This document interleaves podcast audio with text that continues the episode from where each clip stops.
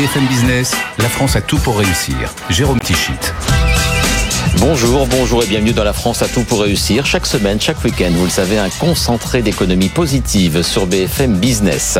Et ce week-end, eh bien, une nouvelle fois, nous allons mettre à la une ces industriels qui croient au Made in France. On va parler avec deux invités. Tout d'abord, Arthur Alamant. Son entreprise Groupe Savoie vient de s'allier avec trois autres entreprises de Haute-Savoie afin de produire en France un vélo électrique et un véhicule sans permis qui répondent au joli nom de cocotte, c'est le vélo, et de la bagnole, c'est bien sûr la voiture.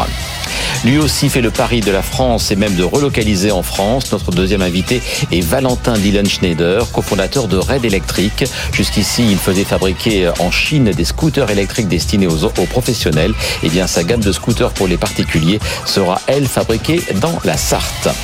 Enfin, en ce début d'été, eh bien, nous parlerons des glaces Amorino qui fêtent leurs 20 ans. Et ces glaces si italiennes en apparence sont en fait toutes fabriquées en France et vendues ensuite aux quatre coins du monde.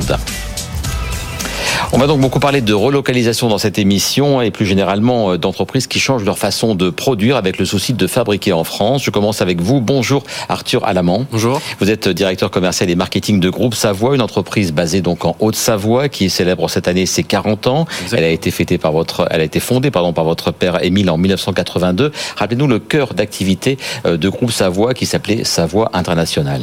Alors le cœur d'activité, on est équipementier automobile et euh, on fabrique des pièces de décolletage, d'injection plastique et de mécatronique.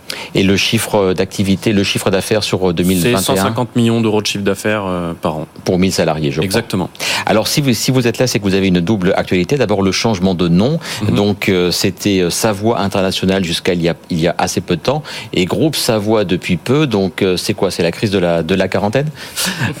Pas exactement. Non, c'est bon. Tout le monde utilisait le, le nom Groupe Savoie de manière commune au quotidien et puis il y avait une volonté aussi de se recentrer sur la France et de montrer que on est avant tout un groupe français qui est implanté en France et qui produit en France. Alors justement, votre double activité, votre autre actualité, c'est la création d'un consortium qui s'appelait, qui, s'appelle WeShift. Donc nous euh, changeons et vous créez avec trois autres entreprises, donc de ce qu'on appelle la vallée de l'Arve, c'est dans la Haute-Savoie. Euh, quelles sont ces trois autres entreprises et qu'est-ce que vous allez faire dans ce consortium WeShift?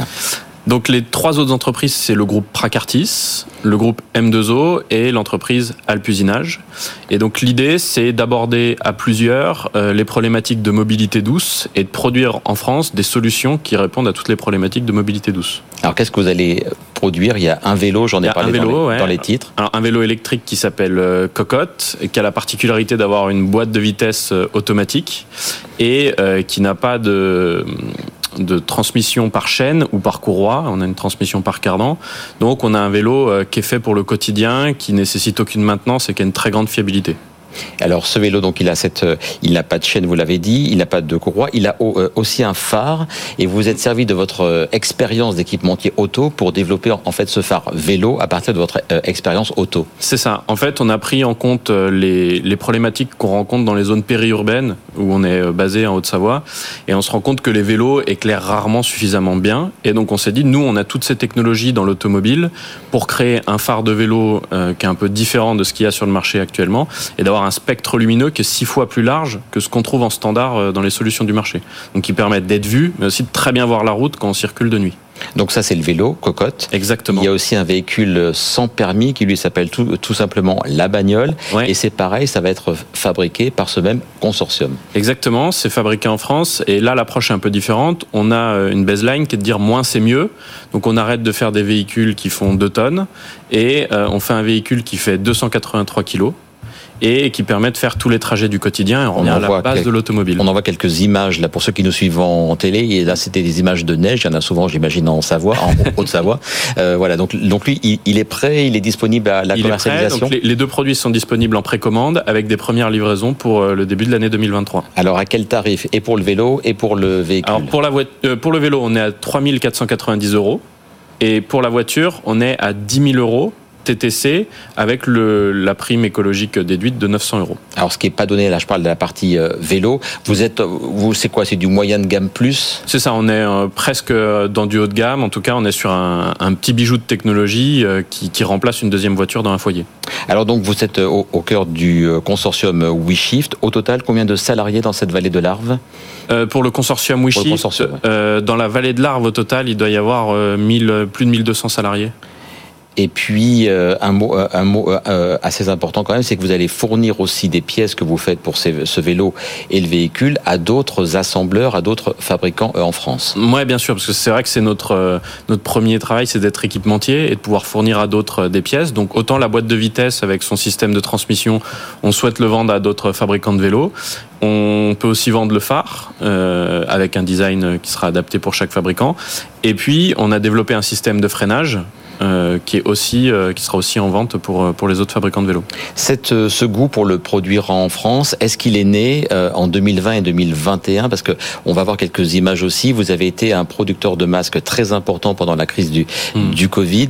Est-ce que c'est à ce moment-là que vous vous êtes un peu plus mis en tête encore les enjeux d'écologie, certes, mais de souveraineté de production et de Made in France? Tout cas, on était fabricant euh, français, on produisait en France, mais c'est vrai que sur l'aventure des masques, euh, on est passé dans une autre dimension. Déjà, ça nous a permis de vendre en direct à des clients, là où avant on passait par souvent des grands comptes, on était beaucoup sur du B 2 B. Et puis, euh, on a totalement changé d'approche, c'est-à-dire qu'avant on avait plutôt, on était dans des entreprises où on conservait vraiment les portes fermées, on, on faisait rarement rentrer des concurrents, alors que sur les masques, on est passé en entreprise étendue, on a beaucoup de partenaires qui sont venus nous aider, nous accompagner, et c'est grâce à ça qu'on a réussi à lancer aussi rapidement une production industrielle de, masques chirurgicaux FFP en France. On parlera de l'importance de ces partenariats donc avec vous. Bonjour Valentin Dylan Schle- euh, Schneider. Vous, vous serez en partenariat avec euh, l'usine Chastanier. On en parlera dans quelques instants. D'abord, je vous présente. Vous avez co-créé Red Electric en 2015 à Nancy. Vous produisez et vous vendez euh, donc des scooters électriques vers les professionnels, le B2B, et vous allez aussi maintenant vers le marché des particuliers, le B2C, et cela, euh, va avoir des ré- euh, répercussions sur le produire en France. On en parle donc dans un instant, mais juste après euh, ce reportage de Justine Vassogne à Nogent-sur-Oise en Picardie. C'est là que se trouve votre centre logistique où vous euh, assemblez et vous personnalisez euh, pour vos clients les scooters pour l'instant donc produits en Chine. Voyez le reportage de Justine Vassogne. Aujourd'hui, on est à Nogent-sur-Oise dans les Hauts-de-France devant l'atelier logistique de Red Electric. L'entreprise vend des scooters électriques depuis 2018 et elle est déjà à un tournant de son histoire. On va voir ça. Red Electric, Valentin Dylan Schneider en a eu l'idée en 2015. Passionné de scooter depuis tout petit, tout juste sorti de son école de commerce, il flaire le bon créneau. On regarde le marché à cette époque, on voit que finalement il n'y a pas tant de concurrence que ça. Les grandes marques, les Peugeot, les Piaggio, elles font pas d'électrique. Donc nous on se dit qu'on a un créneau à prendre, on veut construire une marque forte et on l'attaque par l'intermédiaire des professionnels de la livraison. Pourquoi? Parce qu'on se dit qu'eux utilisent souvent le scooter, donc ils ont un vrai intérêt pour le scooter électrique, un vrai intérêt économique et écologique. Et pour nous, ce sera beaucoup plus simple d'aller attaquer les pizzerias plutôt que les particuliers un par un. Parmi ses clients, Amazon Prime, Getir ou des chaînes de franchise comme Pizza Hut ou Côté Sushi. Avec 2500 scooters vendus à des entreprises aujourd'hui, Red Electric est l'un des leaders sur le marché. Un début seulement pour Valentin Dylan Schneider. Alors, Nous, ce qu'on veut construire, c'est une marque européenne. Je le disais, c'est être demain concurrent d'un Peugeot ou d'un Piaggio. Donc pour ce faire, on s'est lancé sur le professionnel, mais bien évidemment, c'était logique qu'on aille également sur la gamme des particuliers. Au mois de mars, Red Electric a commercialisé ses premiers scooters électriques conçus pour des particuliers. 80 ont été vendus à ce jour, entre 4000 à 9000 euros selon le gabarit du modèle. C'est un peu plus cher que la concurrence actuelle, reconnaît Valentin Dylan Schneider, qui revendique un positionnement de milieu de gamme. Pour le moment, tous les scooters de Red Electric sont produits et assemblés en Chine. L'atelier de Nogent-sur-Oise sert surtout à la logistique. Dès l'année prochaine, Red Electric va commencer à relocaliser sa production en France, notamment à côté du Mans, où les scooters seront assemblés. Un virage vers le Made in France calculé. Vendre un scooter électrique écologique qui vient de Chine, pour moi, c'est un non-sens. Et le deuxième point, c'est la partie effectivement marketing. On veut donner du sens à nos clients quand ils achètent un produit. Avec l'augmentation du coût des transports, Valentin Dylan Schneider assure qu'il ne perdra pas un euro dans cette relocalisation. Il sait aussi qu'un boulevard l'attend car le potentiel du marché du scooter électrique est énorme, avec une législation sans cesse plus contraignante pour les scooters thermiques. À partir du mois de septembre, à Paris par exemple, ils devront payer pour stationner. Et en effet, on pourrait disserter longtemps sur la politique de circulation de la mairie de Paris, mais on va plutôt disserter du Made in France. Vous allez donc, euh, Valentin, produire en France, dans la Sarthe, votre nouveau modèle, le modèle E, destiné, on le disait, au marché des, des particuliers. La production commence quand? Alors la production, elle va commencer en fin d'année. Et pour première livraison, donc qui devrait intervenir en 2023. Donc c'est un partenariat, on le disait, avec l'usine Chastanier. Qu'est-ce que c'est quoi le cœur de le cœur de base pour l'activité de Chastanier? Je crois qu'ils font de l'aéronautique. Oui, c'est ça. Voilà, c'est ça. Ils font de l'aéronautique et en fait ils sont sous-traitants pour différents industriels dont l'aéronautique. Et ce partenariat donc que vous allez faire avec eux, comme vous l'avez fait vous avec le, le consortium, c'est euh, c'est très important. L'union fait la force quand on veut faire de l'industrie made in France. C'est important de se regrouper. Qu'est-ce que vous en pensez En fait, c'est effectivement c'est une question de savoir-faire. Nous, notre savoir-faire, elle est dans les scooters, dans le développement commercial de nos scooters et dans le développement des technologies de nos scooters ces industriels-là, c'est pareil euh, pour le groupe Savoie, eux, leur métier, c'est vraiment celle d'industrialiser, de processer, de pouvoir accompagner le développement. Et donc, d'allier ces deux forces, pour nous, c'était, un bon choix. Alors donc, c'est une usine qui va être euh, créée. Je crois que c'est une friche à, à l'heure actuelle.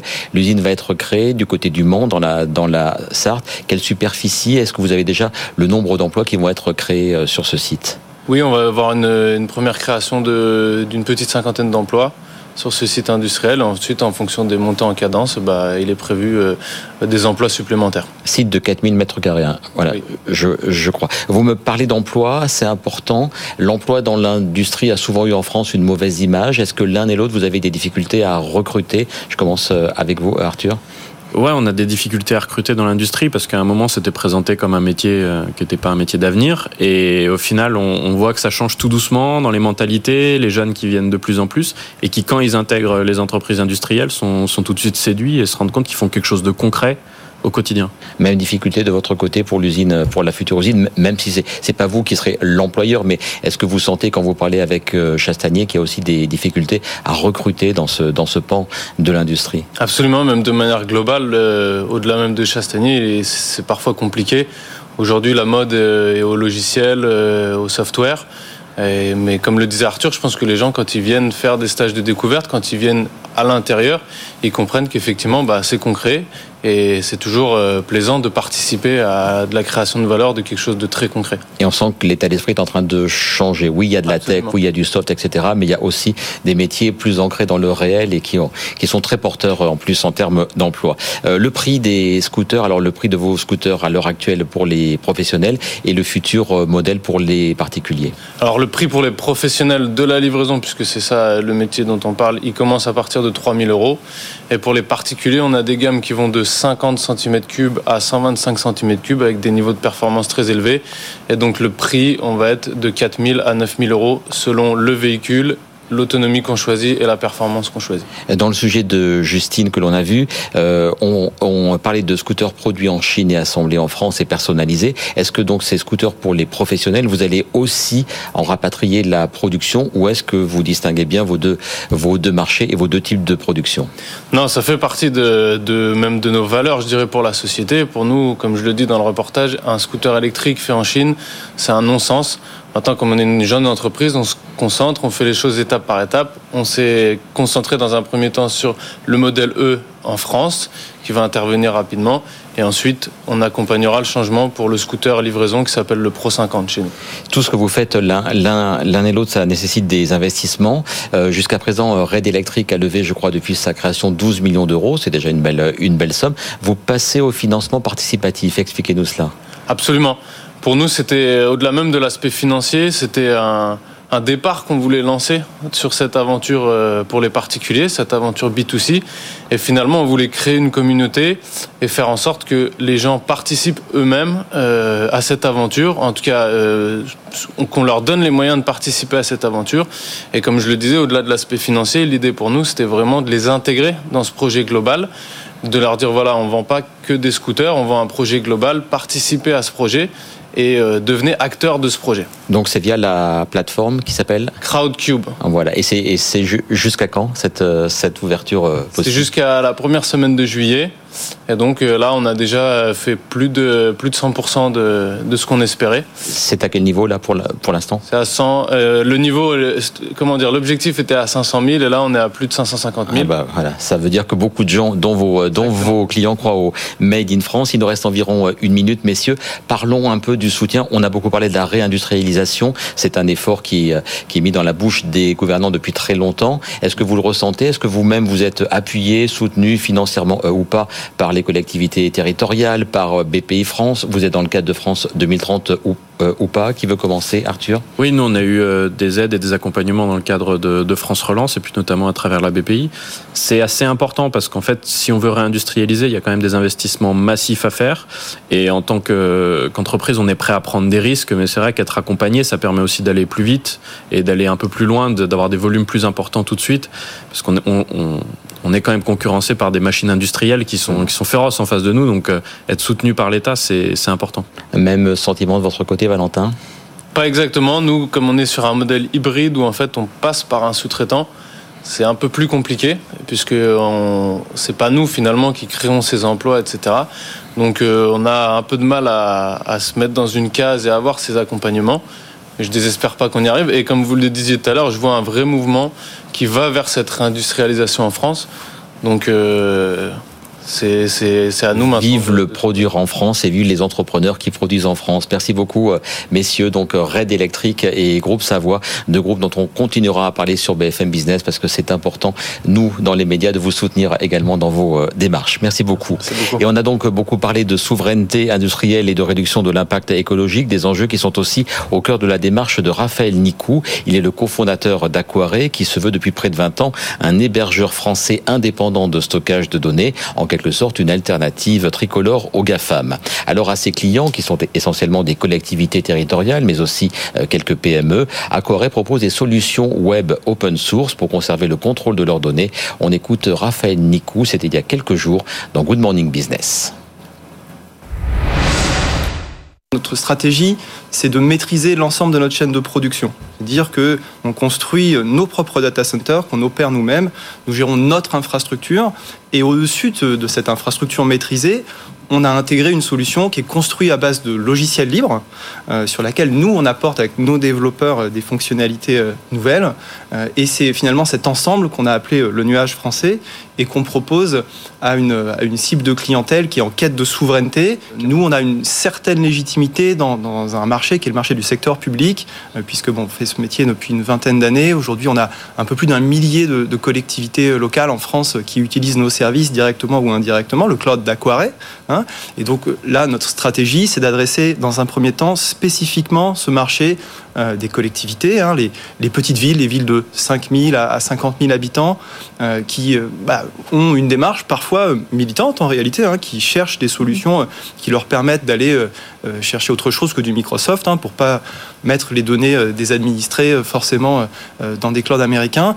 Et donc on, a, on se rend compte qu'on a une, bonne, une bonne écoute et que notre message il est bien perçu de la part de cette clientèle. Donc notre stratégie c'est commencer par là, avec les clients qu'on connaît, et ensuite doucement aller, aller aller remonter et évidemment attaquer le, secteur privé qui est également un de nos objectifs. Alors il y a quand même un chiffre qui interpelle, c'est que euh, le, numérique en France pèse aussi lourd en termes de pollution que l'aviation. Donc on blâme beaucoup les gens de prendre l'avion, mais on devrait beaucoup blâmer les gens d'utiliser les data centers. Vous, vous avez un de vos data centers basé à Ivry, vous êtes en train de construire une autre infrastructure pour 2024 avec une démarche et en tout cas une revendication tout à fait écologique. Expliquez-nous comment vous réglez l'équation euh, data center sans pollution. Alors, ce qu'on a envie de faire, nous, on est un petit, mais on veut se différencier. On veut changer de paradigme. On veut se passer totalement de, de système de climatisation, utiliser la géothermie euh, pour euh, bah, refroidir les, espaces de, serveurs informatiques, mais pas seulement, parce que ça, finalement, c'est assez classique. Nous, on veut également recycler ce qu'on appelle le, faire du recyclage de chaleur fatale. Donc, c'est récupérer la chaleur qui est dissipée par les, serveurs informatiques qui se trouvent dans nos data centers et la réutiliser immédiatement, in situ, hein, pour, euh, eh bien, dans le cadre d'une autre activité, en l'occurrence, notre projet consiste à euh, produire des microalgues euh, dans le centre de données qui seront ensuite destinées à l'alimentation, hein, l'alimentation humaine. On fait des boissons avec ces microalgues. Voilà, donc c'est finalement comme ça qu'on réussit à adresser, je pense, cette problématique d'écologie, réduire la consommation d'énergie et réutiliser l'énergie perdue, hein, la chaleur qui est perdue par, par les serveurs des data centers.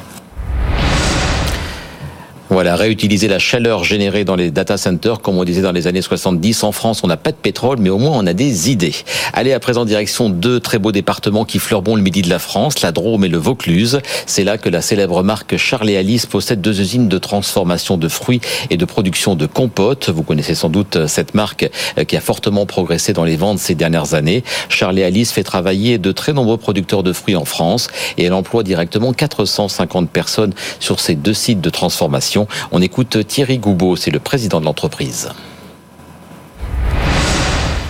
Une des caractéristiques aussi de, de Charles et Alice, c'est qu'on essaye de travailler que avec des fruits français, euh, autant que faire se peut, bien sûr, euh, et en particulier euh, sur la pomme, puisque euh, la pomme est, est l'ingrédient de base pour euh, faire nos produits, et que toutes nos pommes, on les achète en France. Vous avez 450, euh, même un peu plus, employés, et, et vous donc faites pousser les fruits et vous les transformez, ce qui est quand même assez atypique hein, dans cette industrie. Alors, hein. on, on, on tra... c'est pas nous directement qui faisons, qui faisons, qui faisons pousser les fruits. On travaille en partenariat avec les arboriculteurs, ouais. euh, avec lesquels on développe des, des contrats de partenariat, euh, même certaines fois sur 15 ans. Euh, en particulier sur euh, sur la poire William. Parce que Donc les 450 salariés ne sont que dans les ateliers de transformation. Les, les 450 salariés. C'est beaucoup quand même. Que dans les ouais. bah, euh, on transforme à peu près 90 000 tonnes de compote par ah an. Ouais, ah Donc c'est effectivement euh, assez important. Et on a deux sites de production, euh, un dans la Drôme et un dans le Vaucluse. Et par contre, on, on développe aussi, on développe effectivement des partenariats avec les, les, les arboriculteurs. Et au final, une partie est vendue en grande et moyenne surface Ouais. et une partie en consommation hors foyer. C'est quoi C'est les écoles C'est ça, c'est principal. Alors on fait, en fait, on a à peu près la moitié de notre activité euh, en grande et moyenne surface, Oui. et la moitié de notre activité euh, en restauration hors foyer. Donc ça va être les écoles, ça va être euh, les entreprises, euh, les cantines d'entreprise, ça va être aussi euh, le, la santé, les milieux de la santé, que Oui. ce soit hôpital ou euh, ou euh, maison de retraite, euh, voilà. Et on va rester dans le merveilleux monde du sucré et des desserts avec Amorino. Vous l'ignorez sans doute, mais cette marque de glace qui a tous les codes de l'Italie, eh bien, elle est en fait bien française. Elle a tout de même été fondée il y a tout juste 20 ans par deux amis d'enfance, italiens d'origine, mais vivant en France. Et 20 ans après, le succès est au rendez-vous. Il se vante un cornet Amorino toutes les 5 secondes dans le monde, car la marque est présente dans de très nombreux pays. Et le plus incroyable, eh bien, c'est que toutes ces glaces Amorino vendues euh, dans le monde sont fabriquées dans un seul et même atelier euh, à Orly, près de Paris. Donc, Paolo Benassi, l'un des deux cofondateurs d'Amorino, était l'invité de BFM Business il y a quelques jours. Est-ce que toutes les glaces continuent à être fabriquées euh, en France? Oui, toutes Ah les oui glaces sont, sont fabriquées en région parisienne, à Orly. On a un seul laboratoire qui nous permet de maîtriser la qualité et séparer l'activité de production des glaces de la vente. Aujourd'hui, nos boutiques, ils s'occupent uniquement de vendre, c'est un métier différent. Et nous, on s'occupe, euh, on est artisan glacier, on fabrique les glaces pour tout le réseau. Mais c'était pas le cas au début. Au début, c'était chaque boutique qui fabriquait Au un peu ses on- glaces et vous avez tout centralisé à Orly. Au début, on avait un petit labo derrière chaque euh, boutique, mais on s'est vite rendu compte que si on voulait grandir, si on voulait garder la, la même qualité du produit, il fallait centraliser la, la production. Chose qu'on a faite en 2006 euh, sans que les clients puissent s'en apercevoir parce que la qualité est exactement la même. C'est quoi la, la zone de diffusion? Mais la zone, ça va entre l'Europe euh, jusqu'aux États-Unis, le Mexique, Ah ouais. la Nouvelle-Calédonie. euh, Donc en Nouvelle-Calédonie, au. Mexique, on mange des glaces. On mange des glaces à Morino. fabriquées à sont les mêmes glaces qu'on mange à Paris. Mais c'est- bien raisonnable à l'heure à l'heure de, de, de- des, des préoccupations sur le, les coûts du transport, le climat? Ben, je pense que les gens en Nouvelle-Calédonie, ils ont- ils ont quand même le droit de manger des bonnes glaces. Il n'y a pas de lait là-bas, donc dans tous les cas, euh, s'ils n'achètent pas Morino, ils Oui. achètent d'autres marques. Alors il faut tout le temps se, se renouveler. Vous l'avez dit que votre, votre atout, c'est la qualité de service et c'est la qualité des produits, mais ça ne fait pas tout au bout de 20 ans. Comment on fait pour se renouveler dans le cœur des, des consommateurs, euh, faire de nouveaux produits, de nouveaux parfums? Ben, il y a de nouveaux parfums, il y a de nouvelles exigences. Aujourd'hui, il y a des clients qui aiment le biologique, donc on propose des sorbets biologiques. Euh, Tous nos glaces sont, sont végans. Les, les sorbets sont végans, euh, sans gluten. Donc il y a aujourd'hui, il y a une clientèle qui est très exigeante. Donc on développe des parfums spécifiques et on lance de nouveaux parfums tous les ans. Cette année, ce sont des sorbets avec, euh, avec des superfoods, avec l'açaï, avec la cérola, avec les gingembre. Donc il faut toujours innover, être à la pointe. Mais on a eu une saison qui, cette année, est exceptionnelle. Vous avez l'intention d'ouvrir euh, d'autres d'autres boutiques dans l'année, dans les deux ans? Oui, oui, oui, nous, euh, on ouvre environ une trentaine de boutiques par an. Donc, euh, cette année, on a déjà une quinzaine. Il y a d'autres boutiques qui vont ouvrir. euh, en France, à Londres, aux États-Unis, au Mexique. On a... Et vous avez les capacités industrielles de, de, faire face à cette demande de vos boutiques? Oui, oui. Aujourd'hui, on est à peine à 50% de notre ah. capacité de production. Donc, il y aura de la glace pour Noël et pour l'été. Et il y aura toujours de la place pour les glaces à Morino euh, ou autres, et celles-ci en tout cas sont françaises, et c'est pour cela qu'on les a mises à la une et à l'honneur dans la France, à tout pour réussir. On se retrouve le week-end prochain, ce sera déjà le mois de juillet, pour le 283e numéro de notre rendez-vous hebdomadaire de l'économie positive. D'ici là, très bon week-end et très belle semaine sur BFM Business. BFM Business, la France a tout pour réussir.